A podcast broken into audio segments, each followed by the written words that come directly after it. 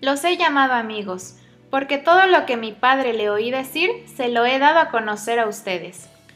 Joseph Scriven tenía 25 años, estaba enamorado y a punto de casarse, pero el día previo a su boda, su prometida murió ahogada en un trágico accidente. Con el corazón roto, Joseph cruzó el Océano Atlántico desde su Irlanda natal para comenzar una nueva vida en Canadá. Se estableció en Ontario y al lado de un río hizo su compromiso con Dios de vivir su vida de acuerdo a las enseñanzas del Sermón del Monte, para servir a otros y reflejar el amor de Cristo siempre. En ese pueblo comenzó a conocérselo como el buen samaritano de Port Hope. Pasaron varios años y empezó a trabajar como maestro en una escuela.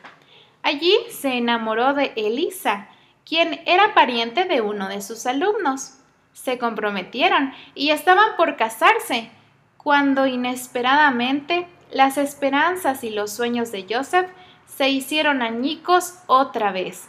Elisa enfermó gravemente y murió semanas antes de la boda. Este hombre, experimentado en dolor y soledad, recurrió una vez más a Dios para recibir fuerzas y consuelo.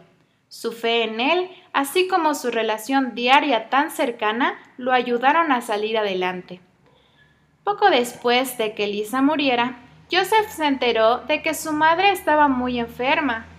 Como no podía volver a verla, le escribió una carta para darle ánimo y consuelo, y adjuntó uno de sus poemas titulado Oh, qué amigo nos es Cristo había conocido a un Dios que estaba dispuesto a sobrellevar nuestras cargas y sanar nuestro dolor.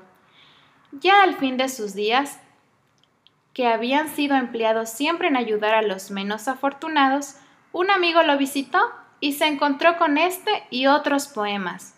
Hoy es un himno cantado por millones de cristianos de diferentes denominaciones y culturas y es que el amor de Dios que sostuvo a Joseph en sus peores momentos es el mismo que nos puede sostener hoy. Te invito a pensar en la letra de este himno y a cantarlo con convicción. Jesús, en su palabra, nos llamó amigos. Nosotros, en nuestra vida, podemos demostrar que lo llamamos así también. De cuánta paz nos perdemos, cuánto dolor cargamos innecesariamente. Qué privilegio llevarle todo en oración. Hoy Camino con Dios, el matinal en podcast cortos para la banda que es diferente.